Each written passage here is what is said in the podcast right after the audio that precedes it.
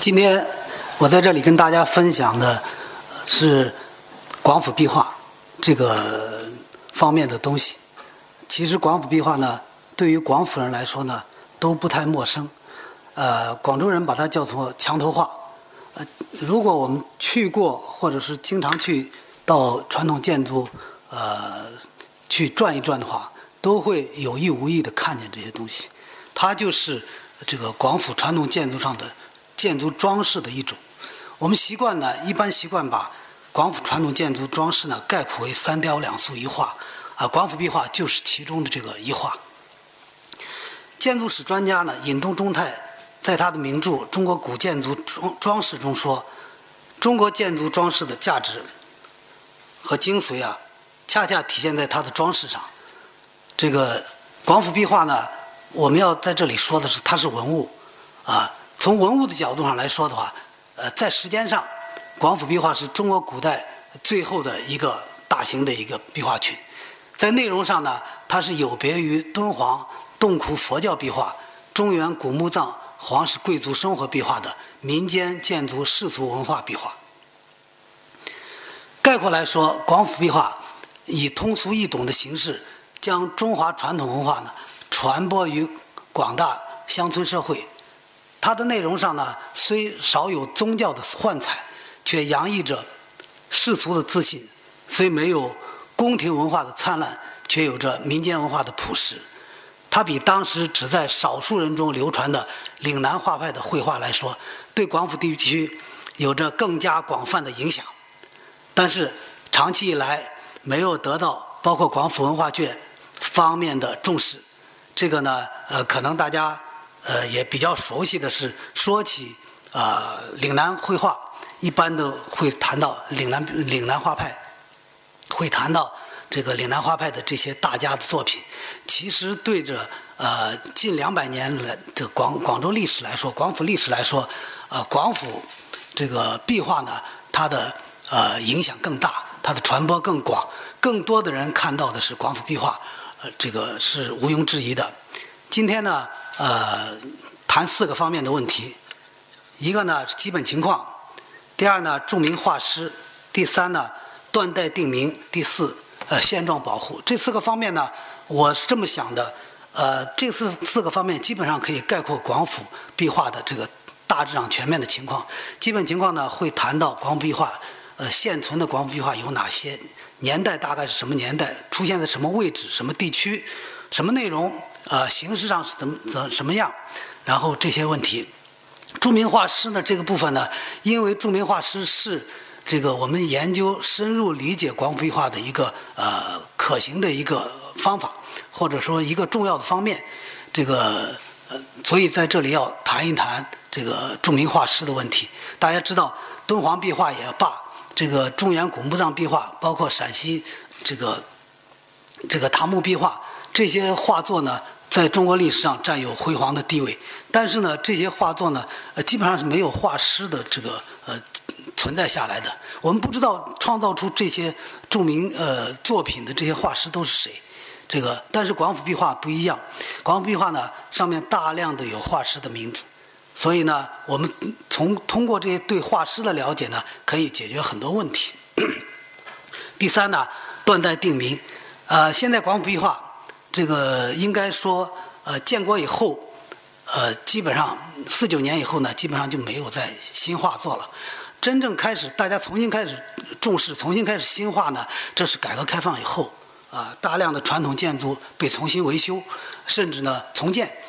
导致出现了一大批这个新化。呃，这些东西呢和原来的呃民国和清朝的壁画呢完全不在一个同等的意义上。这些新画呢也根本不能算是文物，所以有必要去对它进行啊时间的界定。定名呢主要是对它的意义啊。它的它的内涵，就是要要有一个了解，不然的话，它的文化气文化信息呢难以呃被我们了解。第四呢，现状保护，呃，其实通过这些讲座呢，通过这些大家的认识，啊主要是为了大家充分重视这个事情然后更多的人会介入到会进入到这个这个文物保护壁画保护的这方面。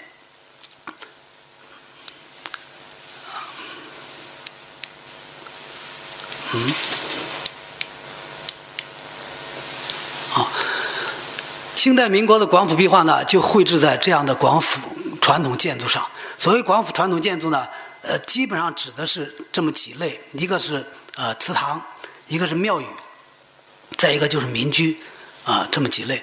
这个祠堂和庙宇呢，前这二者的形态呢，基本上是相同的。啊，大家看到这种，这个是番禺的孔尚书祠，这种就是叫畅营式的这个祠堂建筑，啊，但这个这个这个建筑中间呢，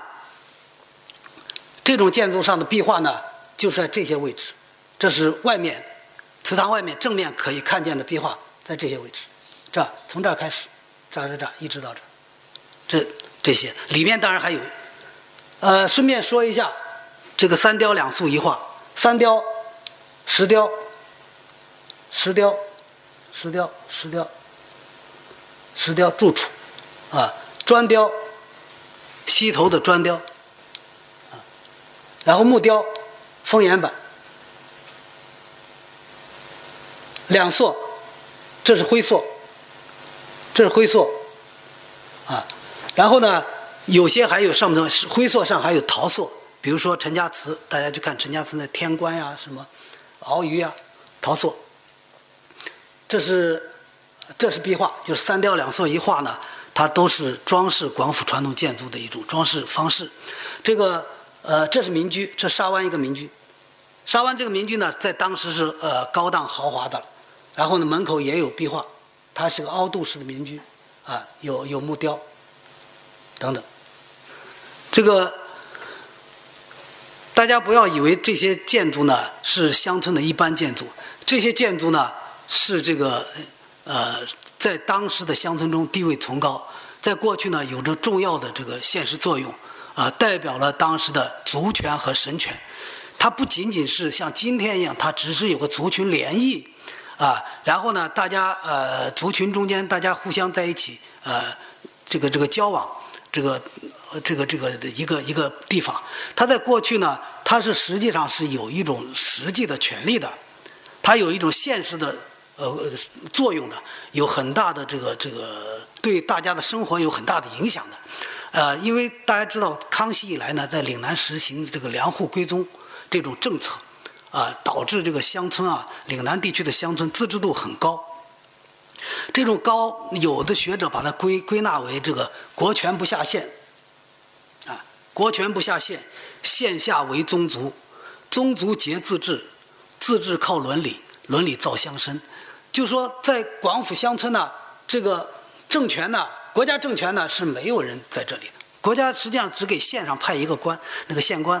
啊，如果要要有印象的话，大家好类比的话，就像这个《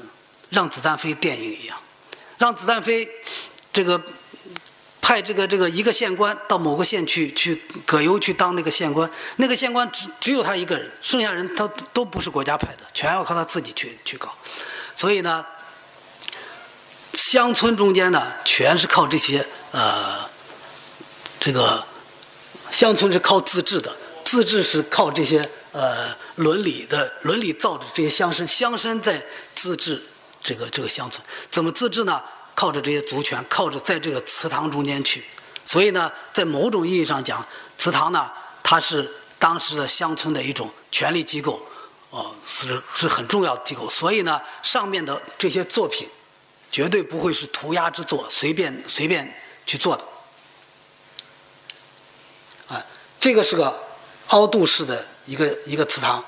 南沙的福党麦公祠，这个头门是这样子的，啊，头门的壁画就在这里。啊剩下的它里面的壁画存在的形式是一样的，这个画带是一个画圈。它这里是呢两廊是被毁了。如果两廊在的话，这个壁画是从这里开始，啊进门的门里开始一路转一圈是一个画带状的。这个呢是当时的一种常态，啊基本形式。今天我们看到祠堂中间没有了，是主要是破坏了、损损坏了，大部分都是这样。这样存在的一种壁画形式，当然在外面呢，为什么刚才的壁画和现在壁画，这现在是在这里，刚才是在那个房檐底下，它主要是在房檐底下的，它不会在露天的。那返回头说，这里祠堂的外面外墙会不会有壁画呢？没有，外墙会有灰塑，啊，会有砖雕，因为壁画这种东西怕雨淋，所以呢，这壁画位置呢，这就是呃这种位置。这里呢，我们要注意几个问题，一个呢，呃，壁画是这个在这种公共建筑上，因为祠堂和庙宇这种建筑呢。都是一种公共建筑，它外面的壁画呢是任何人都可以看的，里面的壁画呢也是大多数当时的乡民，不要求你有学历，不要求你有职位，你只要是这个宗祠的，你都可以进来。那你进去以后，你都可以看到这种这种文这种文化作品，它不像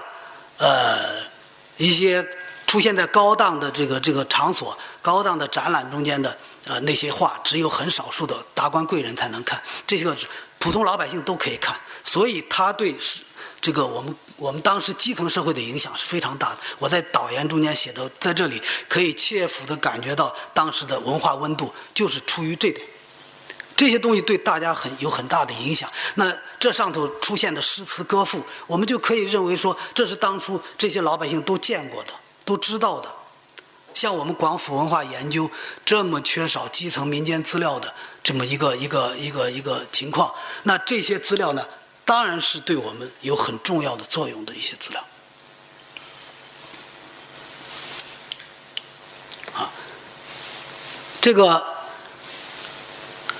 现在的情况是什么样呢？我只能举一个例，就是根据第三次全国文物普查呢，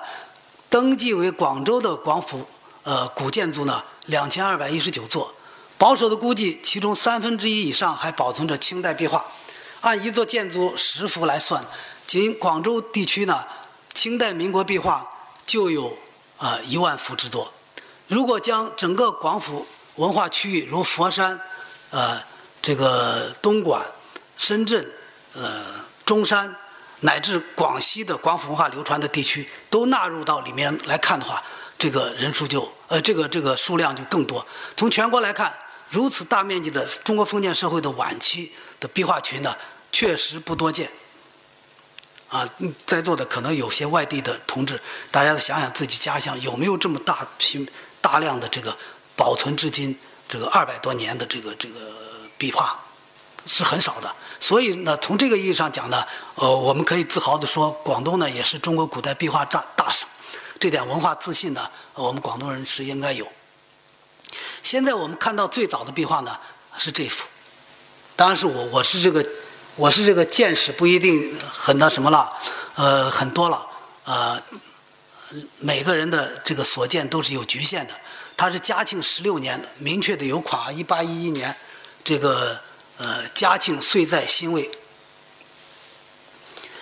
那就是一八光嘉庆十六年一八一一，距今已二百多年。啊，如果如果要算下来的话，就等于是呃，从一八一一年到现在的话，就是二百一十多年。那呃，这也是应该说它的相对来说是比较早的。啊，这这顺便这里可以说一下，这是一幅人物画，这是这个广府壁画的一幅人物画，也是这个广府壁画中间文化信息含量最大的一个一个类别的画。这个名字叫。金代魏四象图，实际上就是这个呃四象图，也别称金代为。下面我还要讲到这个这个典故，啊，这是这个最晚的壁画。刚才说了一个最早的，我看见的啊，最晚的大概是四八年的壁画，一九四八年，啊，内容是广府壁画中间呢，内容它有人物、花鸟。刚才那个就人物了，这个就是花鸟画。啊，还有山水、书法四类，从形式到内容呢，多是仿照当时的文人画，即今天所谓的国画。啊，人物画的内容呢，是刚才呢说说到是中国古代呃经典故事，呃，画上都有题款，交代故事、诗文，呃及作画时间和画家名号。这幅呢是花鸟壁画，呃，右边这里啊，右边这里。啊民国岁次戊子年中秋月造，何岁先笔意，它就是四八年的画。这个广府壁画呢，这点是它的呃，就今天史料价值很大的，它有明确的时间。啊，这是他的山水书法，这个是潘禺的，同治六年（一八六七年）的一幅画。呃，书法呢这块呢是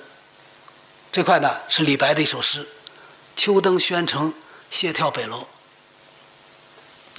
啊，当然这个诗是全录啊，有很多就是就录了一点“江城如画里，山晚望晴空”啊，“凉水佳明镜”等等，啊，类似的优秀文化传统啊，如经典诗赋，由经典诗赋由壁画传播于广府大地。啊，我们这里要注意的是，当时的文化传播形式呢，不比今天，今天电视呀、媒体呀这些。可以想见的，当时我们我们要知道那个地区有什么文化文化在当地流流播呢？说书、戏曲，啊，但是今天能够看到这类诗诗赋呢，有呃这个这个的，今天能看到这类实物呢，是很少的。所以呢，广府壁画呢，对我们今天了解百年间广府民间文化的传播的情况呢，是非常重要的。我们由此可以明确切的说，在哪个村、哪个地区流传的有什么样的诗，谁的诗，哪几首诗，你这些资料你去哪找？没地方找。这是他的一幅山水画，大家可以看一看。啊，除了山水、花鸟、呃书法和人物以外呢，还有一些吉祥动物的画。啊，这这幅呢是三公图，啊，三公图呢三三只公鸡啊，三只公鸡。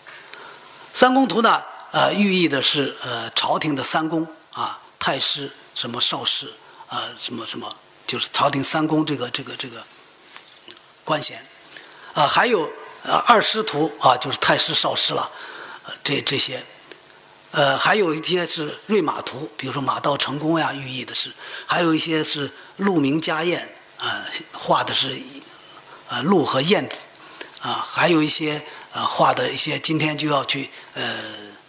要去想一想，要去找一找，比如二甲传芦，螃蟹夹住一个芦苇，呃，这个后面会有这幅画，好像这个谐音二甲传芦，含有金榜题名的美好祝愿，啊，因为清代呢专称考上二甲的。第一名就是传卢，啊，还有双兔呀，类似，还花瓶呀，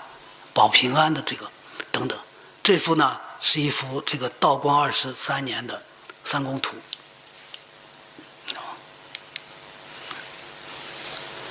呃，这里要再介绍一下是光壁画的形式。广府壁画形式呢，它没有脱离传统绘画的形式，主要分是工笔彩绘和水墨两类。啊，色彩斑斓的工笔彩绘画占其中绝大多数，大部分都是呃彩色画，啊有画框，呃规格宏大，多是高为一米，宽数米、五米、六米、三米、四米都有，啊这幅画呢是这个中间这幅呢是周处夺勇，啊周处夺勇，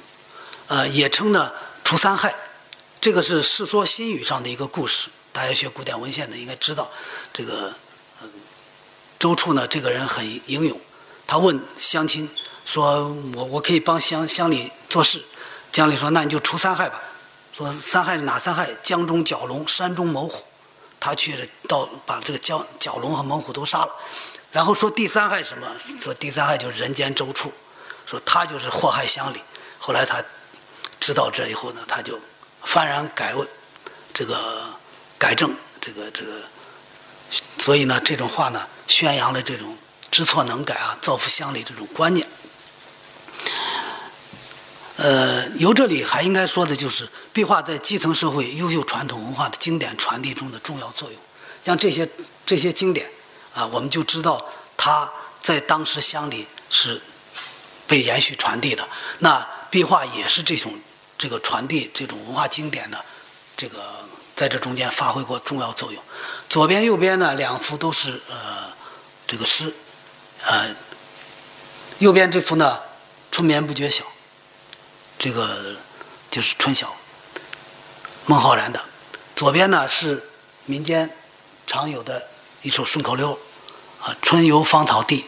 啊，花赏绿绿河池等等。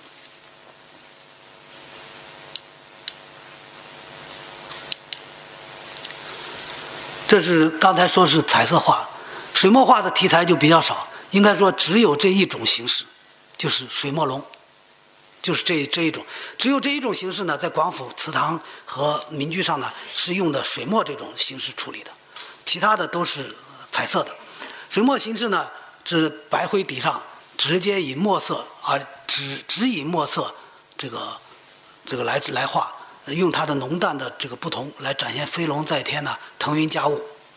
这个是南沙的，也是道光道光年间的一幅画。上头这首诗呢，也是画这个啊水墨龙的呃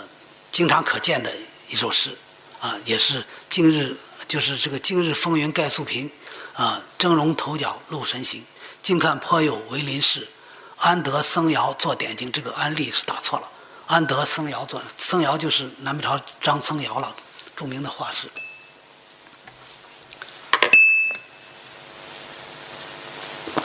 这幅画呢，一般被画在 祠堂，早期呢是画在祠堂正门上，晚期呢，后期呢是多画在祠堂的正门里边的。它不是门门口，站在外面就可以看见，那是正门的外面。然后进去以后返回头来看，那是正门里边。晚期就多画在里面的。啊，他宣扬这个守礼法、重教育，呃，这个这个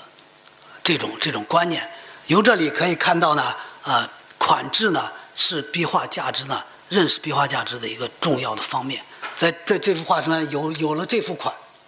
那解决了很多问题。第一是叫什么名，对吧？这个水墨龙或者是这个轿子朝天，这这这个图呢，呃，其实呢，在广府地区呢。就有人把什么木雕上的两条龙，呃，和一个这个这个这个这个球叫二龙戏珠，有人甚至把壁画叫二龙戏珠，其实是没有的。当时人把这种啊两条龙出现在这个天空这种呢，就是轿子朝天或者水墨龙这种，或者日进日呃日进龙颜等等，没有这个呃二龙戏珠呀这一类称呼的。还有呢年代啊这个。道光丙午年，这个年代，道光丙午年写在瓜月，啊，这个呃说明了他的绘画时间，也给我们提示了这个祠堂维修的历史维修的一个一个一个阶段性的这个证据。他在这一年肯定是大修过这个祠堂，或者是这一年建，就是在他的祠堂建筑历史上，这一年是一个很重要的年份。啊，不同于它有一个特点啊，不同于这个敦煌和中原呃皇室贵族墓葬壁画的那这个这个一个特点是，那些壁画呢是和建筑内容呢是直接呼应的，广府壁画的建筑内容啊和建筑呢是没有直接的关系。啊，如果概括说的话，就是古庙壁画无设本庙神明，就是这个华帝古庙呢，你看华帝古庙呢。本来是供的华帝神，它上面画了个什么竹林七贤，竹林七贤，所以呢，它这个画呢，并不是和它它和它的建筑呢有直接的呼应关系。这个和敦煌壁画呢就明显不一样。敦煌壁画呢，它就是佛教内容。中原古墓葬壁画，大家到陕西历史博物馆去看，历史博物馆中间的呃乾陵陪葬墓出出土的东西，它就是皇皇室贵族生活场景和它的这个出出外场景。对吧？出游场景、狩猎场景，这个这个宫女，这个这个观鸟捕蝉呀，这些这些场景，而而且这个，不是都关了？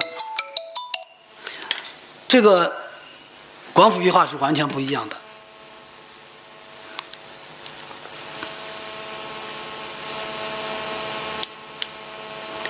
啊，这个古庙壁画无设本庙神明，对吧？这个是个这个这个。康君康真君庙上面画的是史会英雄啊，史会英雄，康真君庙上的啊，中山中山市的史会英雄呢，是和康真君是呃没有没有任何关系的。这个他是讲的这个呃裘然客与李靖和红佛女三位英雄相会的故事。故事呢呃出自这个《太平广记》，他宣扬的是。这个广交朋友，创功立业，创立工业。从这里呢，可以看到这个控制着这些祠堂和庙宇背后的这个士大夫乡绅，才是决定这个祠堂庙宇呃上面壁画的内容的关键，而不是说它是为了这个真正是为了这个建筑这个的功能去说的，去画的。啊，还有一个呢，祠堂画的不是自家祖先，庙宇不是画的本庙神明，祠堂画的不是自家祖先，这是广府壁画的一个特点。啊，这个是白云白云区的江高镇的旷世宗祠，旷世宗祠的，旷世宗祠画的谁呢？画的是杨氏的传说，红农东汉红农杨氏传，这是陕西这个这个画印的一个一个世家大族了，东汉红农杨氏五世三公。啊，他画的是贤环报恩这个这个这个画，这个画呢，按理说你草旷世家族，你应该画旷世祖先的这个这个光辉业绩，他不是，他也不是画的神明之类，他是画的一个杨氏祖先家的一个一个世代的一个一个功名，啊，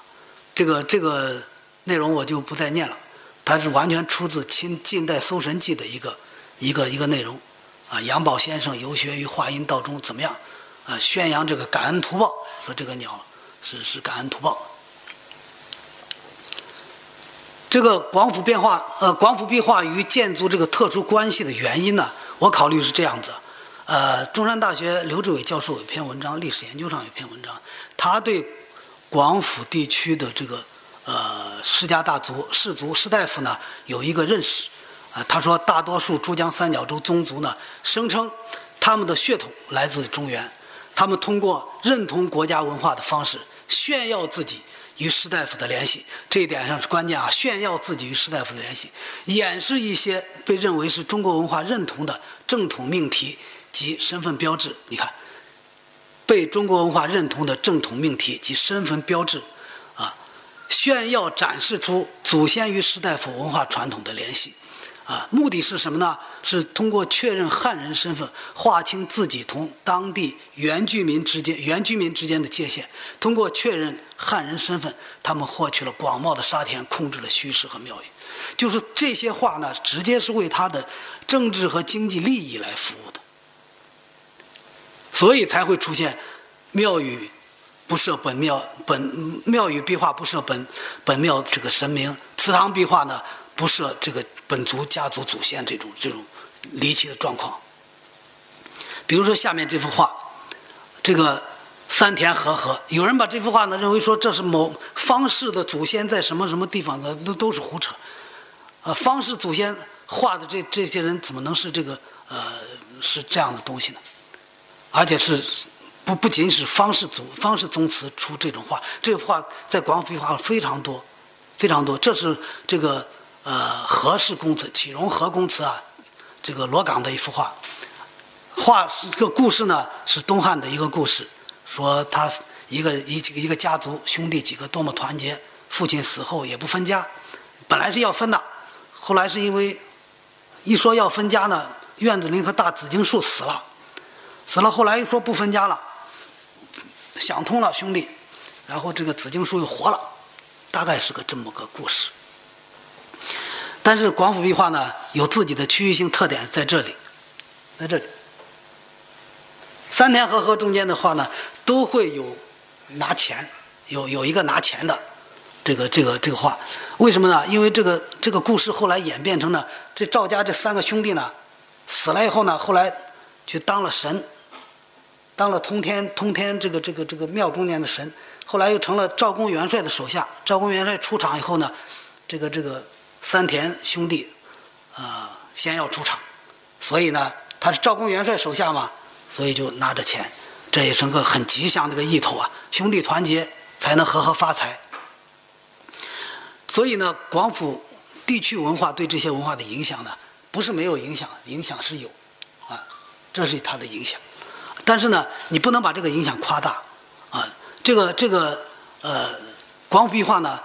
广府壁画它一般都是。正统传统文化的内涵，因为他是士大夫要炫耀自己和，呃中原王朝这种特殊关系嘛，所以他不会有当地的民俗题材，